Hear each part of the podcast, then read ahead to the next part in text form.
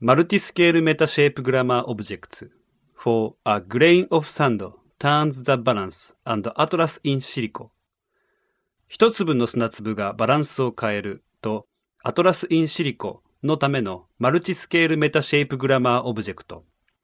ルース・ウエストカリフォルニア大学ロサンゼルス校。この作品ではカスタムの meta shape grammar形状文法のアルゴリズムによって生成された次元の記号の可能性を探ります。この1740万個の遺伝子の配列の大規模なデータセットからのそれぞれに視覚的に異なる記録は、私たちに自然や文化のデジタル化について考えさせてくれます。このデータは、J. クレイグ・ベンター研究所のグローバル・オーシャン・サンプリングの調査で集められました。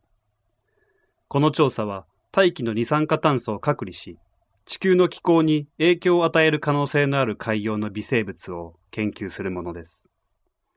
この巨大なデータセットは DNA 配列1740万の関係し、そして予想される ORF オープンリーディングフレームと呼ばれるアミノ酸の配列とメタデータが含まれています。このプロジェクトのため、私たちは1700万の multidimensional な 3D オブジェクトを生成する shape grammar のアルゴリズムを作りました。このオブジェクトは、それぞれの配列と採集された場所の社会的、また環境のメタデータを視覚化しています。この方法により、定性的と定量的の両方のデータを一度に見せることができます。これらの画像は、 ATLAS in silico というインタラクティブなインスタレーションで、 scalable でインタラクティブなデータのオブジェクトとしてバーチャルな環境で使用されました。ここでは私たちはこれらのオブジェクトを二次元のプロジェクションで表示し、自然の標本として使用しました。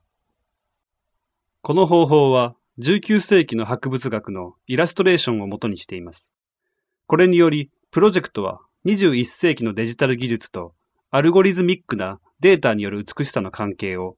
歴史の中の科学と美術の関係に結びつけています。